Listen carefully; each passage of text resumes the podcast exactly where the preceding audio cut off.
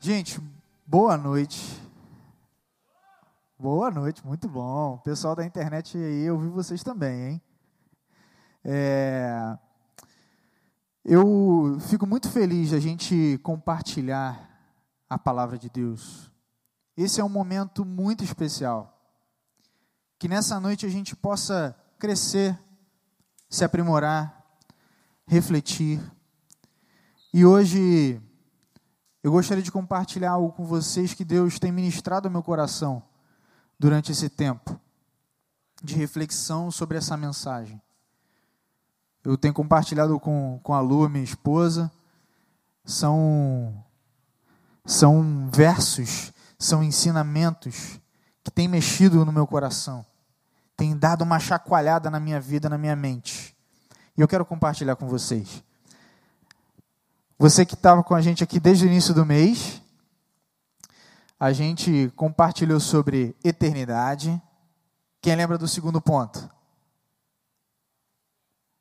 Resiliência, sentido, equilíbrio. E hoje nós vamos falar sobre influência. Você já parou para pensar no sentido mesmo de influência?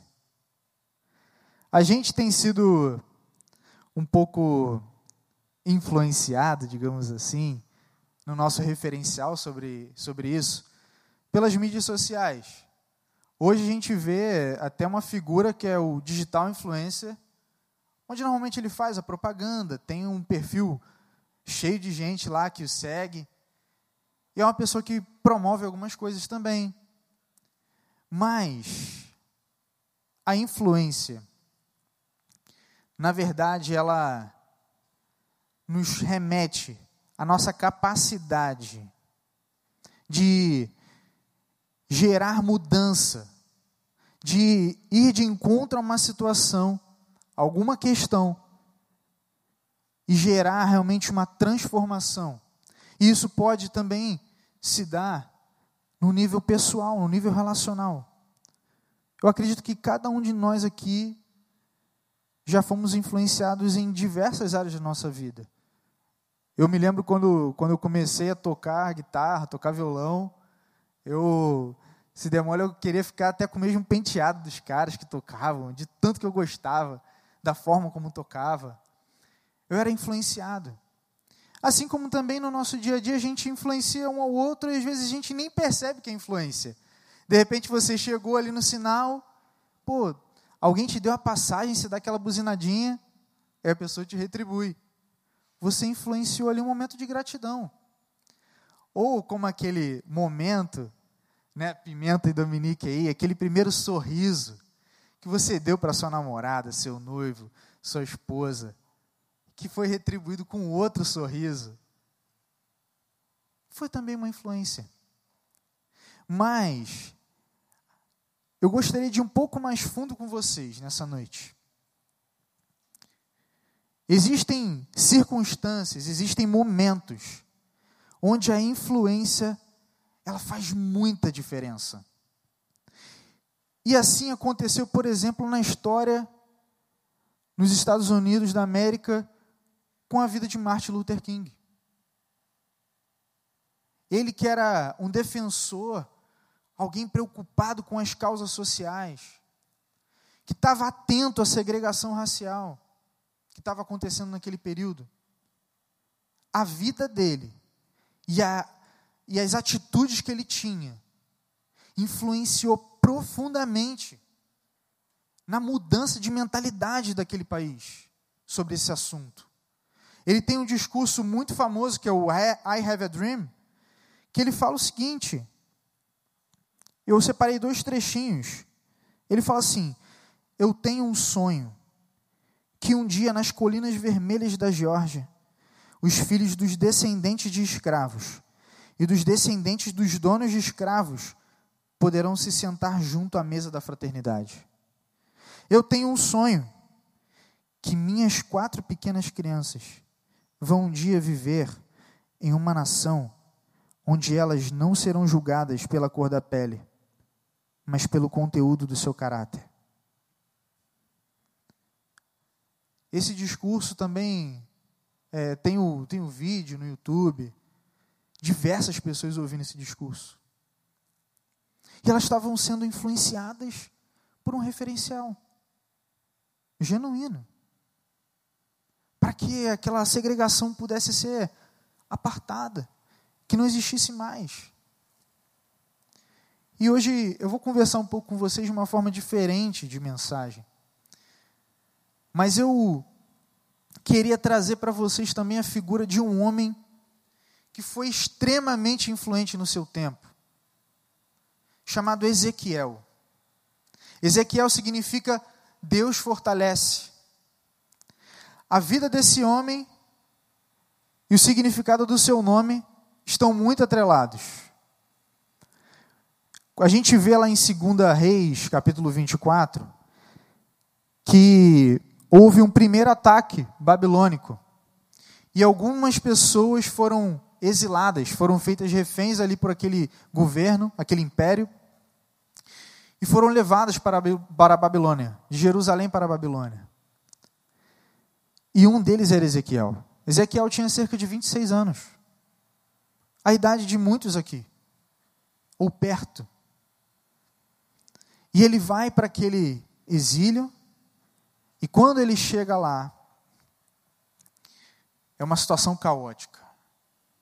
Uma situação talvez desesperadora do povo que tinha um local, inclusive um local de adoração, é levado para um lugar onde não tem templo e o símbolo da presença de Deus não estava lá. E mais ou menos cinco anos se passam quando começa a narrativa do livro de Ezequiel. Ezequiel, os, os primeiros capítulos ali do 1 ao 3, narram isso, que Ezequiel estava à beira de um rio, o, o rio Quebar, e ele tem a visão de Deus. E tem todos os detalhes dessa visão. E é engraçado porque essa visão se passa na Babilônia. Mas naquela época, a presença de Deus ainda era representada na arca. E aí Deus chama Ezequiel para que pudesse profetizar a nação de Israel que estava ali exilada. E existia um contexto de muita idolatria, muita questão que estava afetando inclusive o referencial de Deus para aquela nação. E Deus chama aquele homem para que pudesse profetizar. E a gente também lê nesses capítulos que ele era filho de um sacerdote. Mais ou menos nessa idade aí, que já aqui no capítulo 1 fala que ele tinha 30 anos, era quando os sacerdotes eram inseridos ali no templo. Mas só que como você vai ser um sacerdote se não tem templo? Se não tem a presença de Deus ali? E algo acontece muito diferente, que Deus chama esse homem para que pudesse profetizar e alertar o povo. Falar, galera, tem algumas coisas erradas. Pessoal, tem algumas coisas que precisam ser ajustadas. Vocês estão adorando ídolos que vocês mesmos fizeram. Vocês precisam corrigir o seu coração. Vocês precisam abandonar as práticas repugnantes. E Deus aparece a esse homem e ele começa a exercer o ministério dele. E alguns historiadores falam que Ezequiel, a gente fala pouco desse, desse profeta, né? Mas Ezequiel foi o profeta da responsabilidade pessoal, mas também foi o profeta chamado como o maior profeta no curso da história hebraica. Ele estava num contexto extremamente adverso, onde o povo de Deus estava se dispersando. E ali naquele lugar, ali naquele exílio, tinham basicamente dois grupos de, de pessoas: os que estavam desesperados, os que entraram em desespero, achando, nossa, minha vida já não tem mais sentido. Fui tirado da minha terra, não tem mais sentido. E também aqueles que entraram em negação. Não sei se você já teve contato com alguém que entra nesse estágio. A pessoa não quer acreditar que aquilo está acontecendo. E aí o que, que acontece? Essas pessoas falaram: ah, já que eu estou aqui, eu vou curtir. Eu vou aproveitar. E começaram a viver uma vida de mentira, de fantasias. E a gente vai caminhando um pouquinho mais para frente nesse, nesse livro. E aí que é o trecho que eu vou começar a falar com vocês aqui para a gente ler. No capítulo 8 ao 11, Ezequiel ele tem uma outra visão. Esse livro é permeado de visões que Deus dá a ele com direções para influenciar aquele povo. E aí ele tem a visão do templo em Jerusalém. Com dois ídolos que estavam sendo levantados ali. E o povo estava adorando aqueles ídolos ali no meio do templo, onde tinha a presença de Deus. E aí, Ezequiel vê também nessa visão como se a glória de Deus estivesse saindo do templo dizendo: Não posso ficar aqui. Eu não consigo compactuar com o que está acontecendo. E ele vai para leste. Leste, ali, era a direção da Babilônia. E a gente vê que a presença de Deus se ausenta do templo, mas ela se junta àqueles exilados. E é algo muito especial que Deus ele não abre mão do seu povo. E Ezequiel ele estava ali recebendo mensagens de Deus para falar para aquele povo: fiquem firmes. Não desistam. Se ajustem. E aí a gente vê no capítulo 11, que eu quero te convidar para abrir comigo, no capítulo 11 de Ezequiel, versículo 16.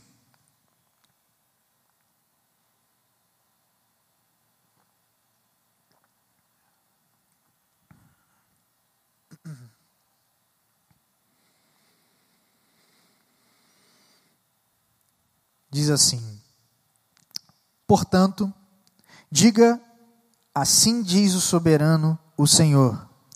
Embora os tenha mandado para as terras, para terras muito distantes, entre os povos e os tenha espalhado entre as nações, por, breve período de tempo, por, bre, por breve período, tenho sido um santuário para eles, nas terras para onde foram. Portanto, diga: Assim diz o soberano, o Senhor: Eu os ajuntarei dentre as nações e os trarei de volta das terras para onde vocês foram espalhados, e devolverei a vocês a terra de Israel. Eles voltarão para ela e retirarão todas as suas imagens repugnantes e os seus ídolos detestáveis. Darei a eles um coração não dividido e porei um novo espírito dentro deles. Retirarei deles o coração de pedra e lhes darei um coração de carne. Então agirão segundo os meus decretos e serão cuidadosos em obedecer às minhas leis. Eles serão o meu povo, e eu serei o seu Deus. Mas, quanto àqueles cujo coração está afeiçoado às suas imagens repugnantes e aos seus ídolos detestáveis, farei cair sobre a sua cabeça aquilo que eles têm feito. Palavra do soberano, o Senhor. Então os querubins, com as rodas ao lado, estenderam as asas e a glória do Deus de Israel estava sobre eles. A glória do Senhor se levantou da cidade e parou sobre o monte que fica a leste dela. Então o Espírito de Deus ergueu-me e, em uma visão, levou-me aos que estavam exilados na Babilônia. Findou-se então a visão que eu havia tido e contei aos exilados tudo o que o Senhor tinha me mostrado. Vamos orar? Espírito Santo, obrigado pela Sua palavra e pela vida desse profeta que influenciou, Deus, o seu povo num período tão adverso, num período tão difícil, mas que o Senhor pôde recobrar a visão, recobrar a compreensão de quem o Senhor é. Obrigado pela vida de Ezequiel, que nos ensina a sermos influentes também no nosso tempo e deixarmos um legado que será para a eternidade. Nós te louvamos, Pai, em nome de Jesus. Amém. E aí eu queria perguntar para você: imagina se fosse você naquele cenário. Imagina se fosse a gente. Como que você estaria? Se você estivesse naquele local, naquele império ali, sendo dominado, sendo oprimido. Eu acredito que tem muitas coisas que que atingiram aquele povo, mas também tem muitas que atingem a gente no nosso dia a dia.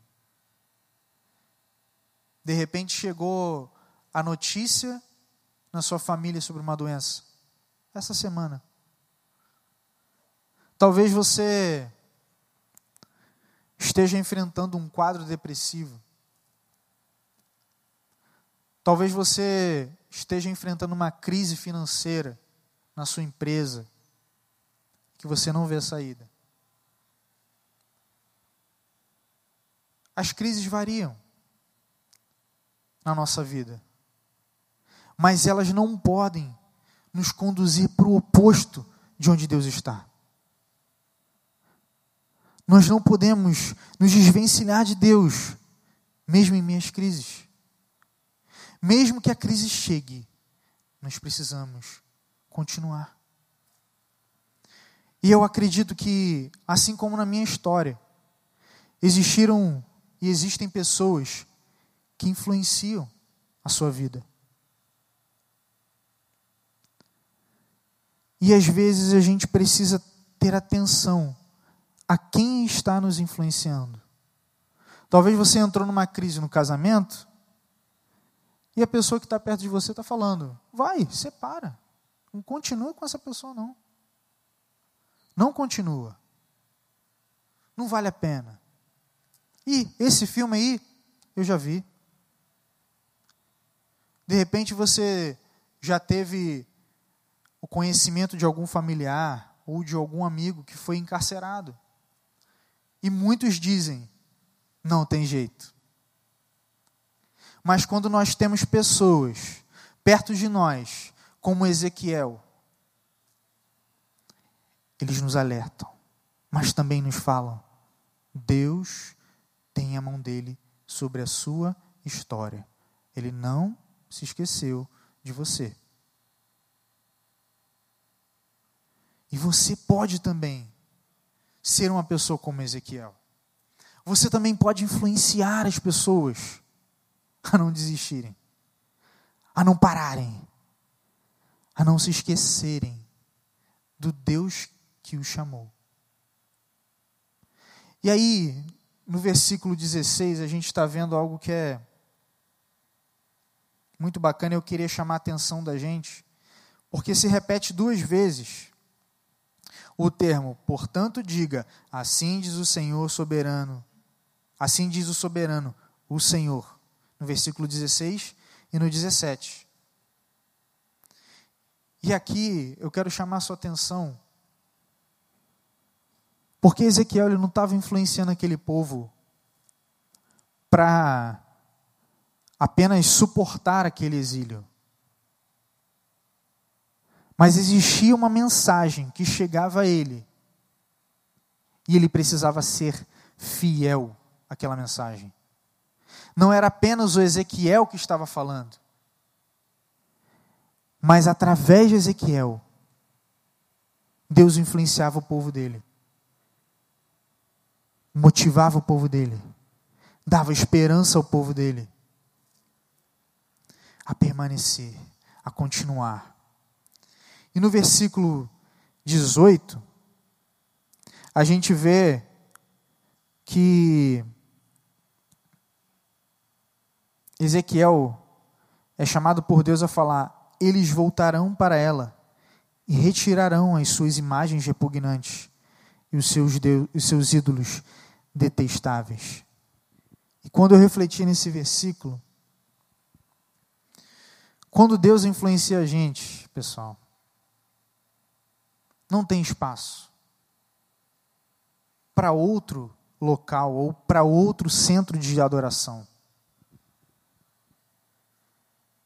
Deus ele está falando aqui com Ezequiel que o povo não daria mais bola para aquele ídolo que estava ali plantado em Jerusalém, para aqueles deuses que estavam tomando o coração daquele povo.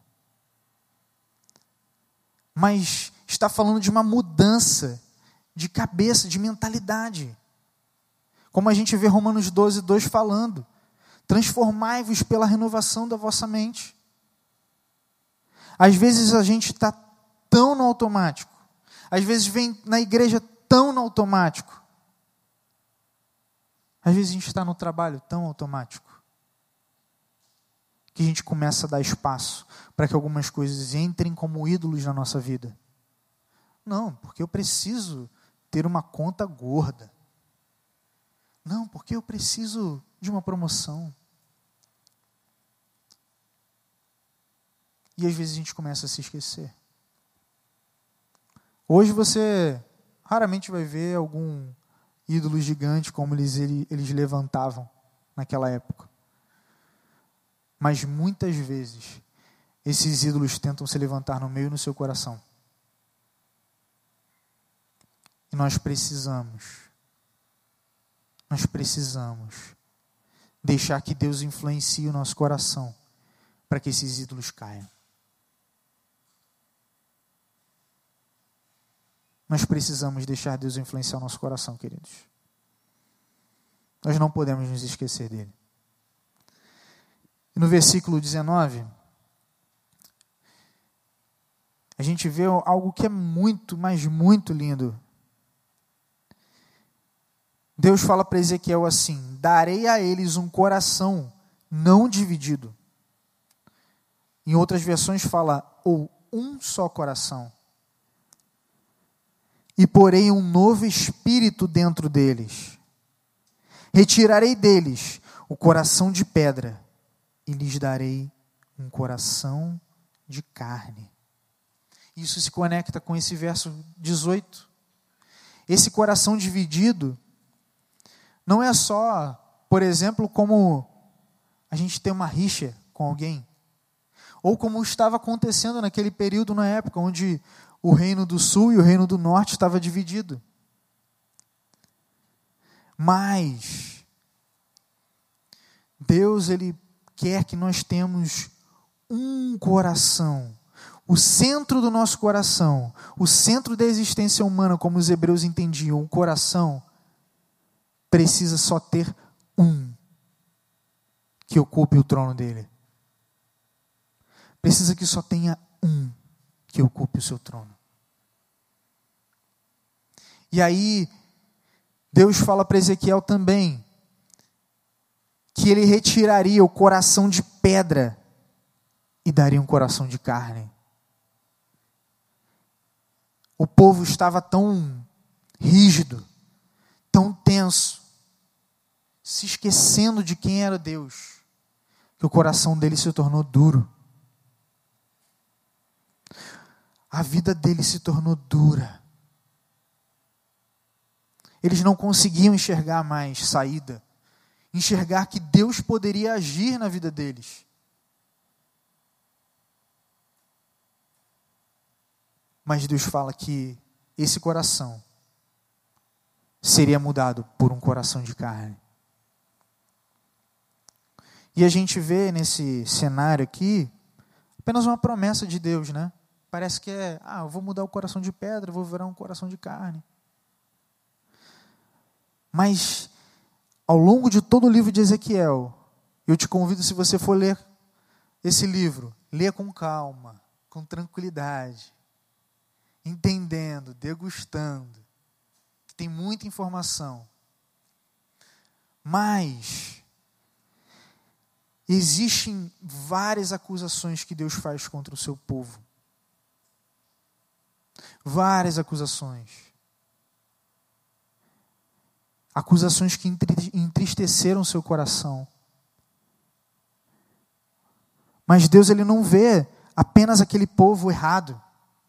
Deus ele quer oferecer uma oportunidade para que eles sejam restaurados.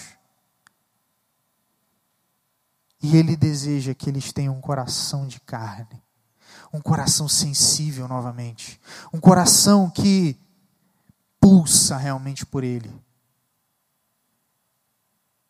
E eu quero te perguntar, hoje, como está o seu coração nesse sentido? Será que as tristezas da vida ou as distrações dessa vida endureceram seu coração?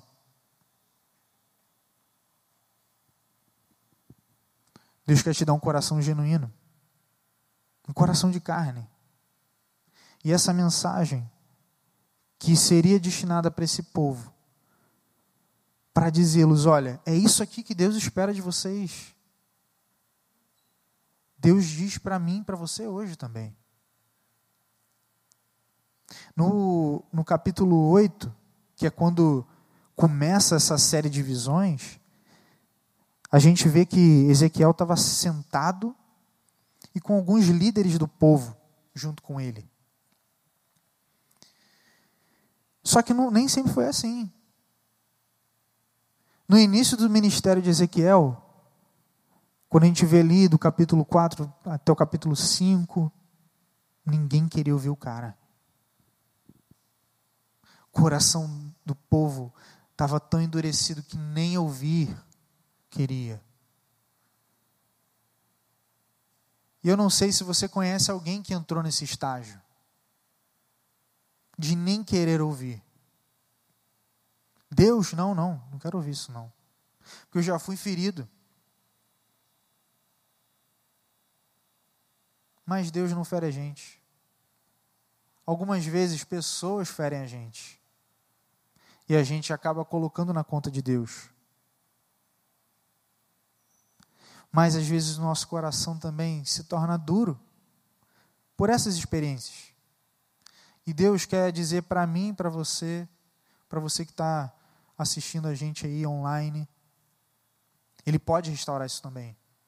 Não dê brecha para Satanás. Não dê brecha para que ele entre nessa nesse deslize ou nessa ferida que for, foi causada em você. E você endureça o seu coração. Você às vezes se torne crítico, uma pessoa amarga. Mas Deus quer te dar um coração de carne, um coração sensível, um coração que ama a palavra, como diz no Salmo 119, a minha delícia é a sua lei. O salmista se deleitava na presença de Deus. O prazer dele era a presença de Deus. Juventude do Recreio. Deus quer ser o centro do seu coração. E Ele quer que você se deleite, curta, curta a presença dEle. E você pode influenciar muitas pessoas. Você pode influenciar com verdade. Influenciar pessoas para que possam ter um coração sensível assim. Discipulando, ouvindo as dores das pessoas, tratando, tratando das feridas da alma. Vocês não são pessoas que vão passar nessa vida sem propósito pastor Guilherme falou sobre sentido, sobre o propósito que nós temos na vida. Se você está aqui, eu acredito que você entende e pensa que tem um propósito de Deus para você. E esse propósito pode transbordar, como a Raquel falou aqui, a sua vida, a vida de Deus em você pode transbordar não só para você, no seu dia a dia ali, lendo a Bíblia, mas isso pode transbordar e muito além. E o versículo 20 e 21 diz o seguinte: Então agirão segundo os meus decretos e serão cuidadosos em obedecer às minhas leis. Eles serão o meu povo e eu serei o seu Deus. Mas quanto àqueles cujo coração está afeiçoado às suas imagens repugnantes e aos seus ídolos detestáveis, farei cabeça aquilo que eles têm feito. Palavra do soberano, o Senhor. A gente vê aqui algo que que Deus ele está mostrando que ele não vai ficar à parte ou não vai falar, ah, não, não, foi só um pecadinho. A essência de Deus não tem como compactuar com outros deuses. Não tem como compactuar com a divisão de trono. Ele é soberano. E é Ele que precisa governar a nossa vida. E aí, Deus está mandando essa mensagem através de Ezequiel para o povo: olha, aqueles que permanecerem nesse caminho serão exortados. E aí eu fiquei pensando, imaginem se Ezequiel se omite de falar essa frase. Imaginem se Ezequiel deixa essa mensagem passar e não alerta o povo. E que aí é um perigo que eu acho que vale muito para nós no nosso dia a dia. Talvez a gente vá conversar com alguém, às vezes é um familiar, um amigo que é muito querido, e às vezes a gente está sendo incomodado por Deus, vendo algum comportamento naquela pessoa, e Deus está falando assim, cara, conversa com ele. Conversa com ele. A situação não está legal. E a gente começa a se omitir. Muito cuidado, queridos, com omissão. Deus não deseja que você omita nada daquilo que Ele tem para falar com você, tratar em você, mas também quando Ele te direciona a falar com alguém. E às vezes, a palavra está ali, te mostrando o comportamento certo, e você está vendo um amigo que está indo para o precipício e você não fala. Ezequiel precisava falar isso. Ezequiel precisava passar essa mensagem que Deus estava dando a ele. Não se omita. Influenciar a influência da gente também está atrelada a gente não omitir o que deve ser falado. Nós precisamos estar no centro da vontade de Deus e atentos àquele, àquilo que Ele quer falar. No versículo 22 ao 25, fala algo muito especial, que diz assim: Então os querubins, com as rodas ao lado, estenderam as asas, e a glória do Deus de Israel estava sobre eles a glória do Senhor se levantou da cidade e parou sobre o monte que fica a leste dela.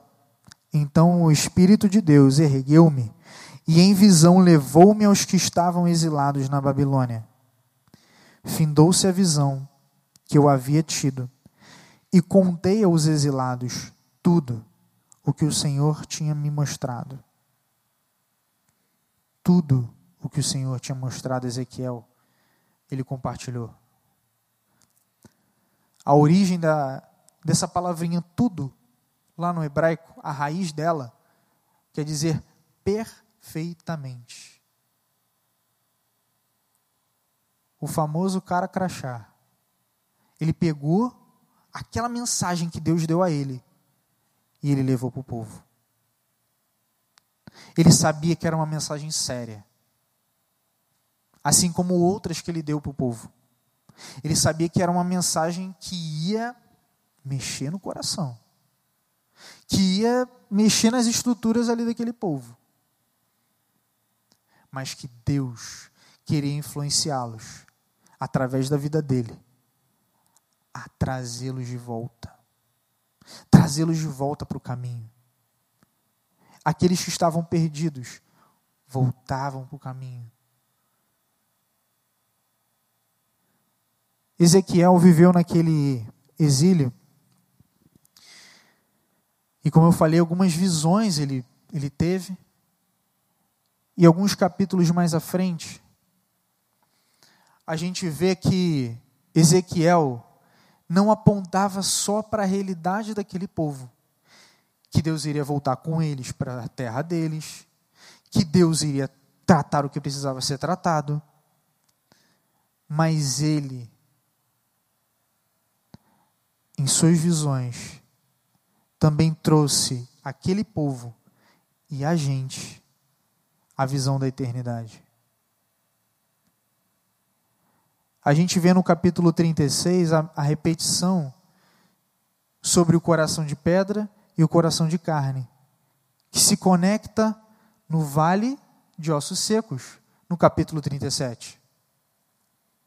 Aquele povo que estava seco, estava morto, Deus sopraria vida neles.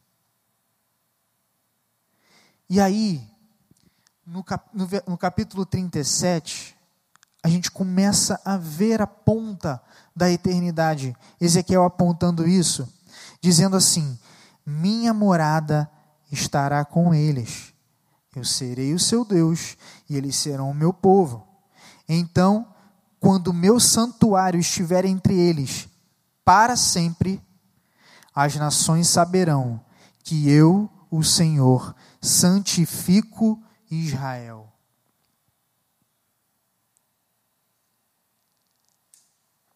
E existe uma comparação, uma expressão que nós usamos, que nós também somos Israel de Deus nós estamos inclusos nessa eternidade. Nas últimas mensagens que eu trouxe aqui, em algum momento eu falei sobre eternidade. Mas por quê? Nós precisamos manter o foco, gente. Nós precisamos manter o olhar nele. Nós precisamos nos lembrar que a gente tem um lugar certo. E que, como diz lá em Apocalipse 7, 9, vai haver uma grande multidão de pessoas, de toda tribo, povo, raça, clamando: Santo é o Cordeiro. Só que não é apenas um povo que foi influenciado por Ezequiel. Será um povo que eu e você também poderemos compartilhar da alegria de ter influenciado gente para estar lá. A incomparável alegria. Essa é a alegria, gente, que nós nunca nos arrependeremos. As alegrias desse mundo são passageiras, mas quando nós olhamos para Cristo, quando nós olhamos para aquilo que é eterno, Faz todo sentido. Faz todo sentido. E esse livro encerra fazendo algumas analogias ao Éden, fazendo também uma, uma relação com aquele povo que não tinha mais a presença de Deus em Jerusalém, que tinha aquele povo que estava no exílio e tinha recebido a presença de Deus ali como a sua direção. E aí ele junta todo mundo, todas as tribos. E algo que eu achei lindo e que eu queria encerrar falando sobre isso. Que fala sobre algumas medidas, tem algumas questões que vão, vão ser tratadas aí mais profundamente em EBD, mas algo que eu achei lindo é que diz assim, no versículo 35: E daquele momento em diante, o nome da cidade será: O Senhor está aqui. O Senhor está aqui. Ezequiel influenciou aquele povo a não se esquecer que eles tinham um Deus que supriria todas as necessidades, que ajustaria o coração, mas que também estaria com eles eternamente. E é desse mesmo Deus que eu quero que vocês se lembrem todos os dias. Gente, não se esqueçam de Deus. Não se esqueçam do que Ele tem feito por vocês.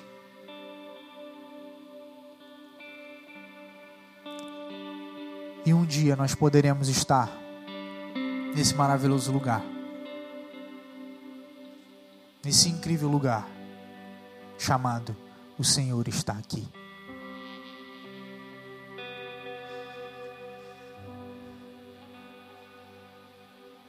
Eu quero te convidar a influenciar pessoas, mas não como esse mundo está ditando, mas como Deus diz como nós precisamos influenciar. Influenciem com a verdade, mas influenciem com a verdade de Cristo. Essa é a verdade que não passa e nunca passará. E eu quero perguntar para vocês: que tipo de influência você quer ser para as pessoas? Martin Luther King poderia ter aberto mão. Ezequiel poderia ter aberto mão. Mas eles não abriram.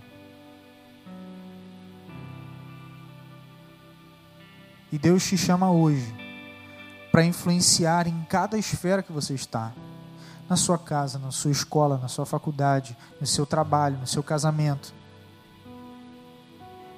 Em cada local onde você estiver, você pode influenciar pessoas.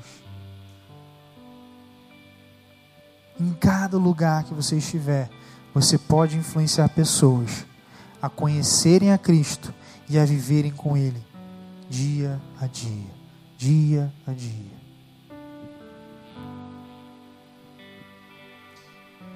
E algo que o próprio Jesus deixou para nós e nos ensina como influência, com essa visão de irmos de encontro ao outro, está lá em Mateus 28, que diz: Portanto, vão e façam discípulos de todas as nações, batizando-os em nome do Pai, do Filho e do Espírito Santo, ensinando-os a obedecer a tudo que eu ordenei a vocês, e eu estarei sempre com vocês até o fim dos tempos. Quero te convidar a baixar sua cabeça.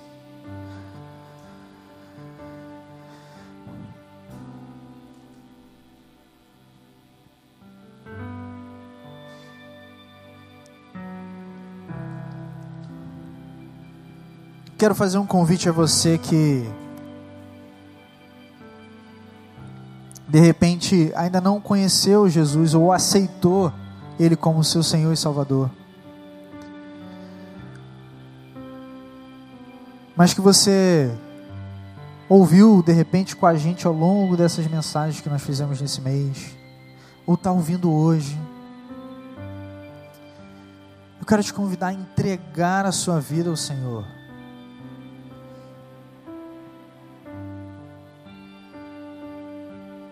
A você que de repente esfriou o coração.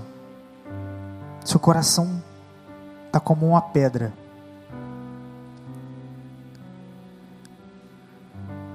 Deus quer te chamar hoje também para influenciar outras pessoas.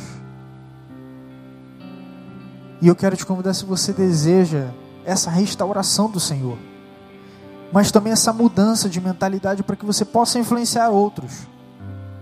Quero te convidar também. E enquanto eu preparava essa mensagem, Deus tocou no meu coração também. Se caso você tem sido incomodado no seu coração por Deus, a influenciar pessoas, mas de uma outra maneira também, através de um chamado pastoral. Se Deus tem te incomodado a se dedicar, a, a se inserir na educação, na preparação do chamado pastoral, eu quero convidar esses três grupos. Você que quer aceitar Jesus, você que quer ser ajustado por Deus, mas também influenciar pessoas, ou você que deseja ter essa oportunidade de servir a Deus também através do chamado pastoral. A você que está aqui, eu quero te convidar a ficar de pé, enquanto nós vamos cantar essa música. E você que está em casa, compartilha com a gente, através da mensagem, de uma mensagem que a gente vai colocar o nosso número aqui no WhatsApp. Manda para a gente uma mensagem.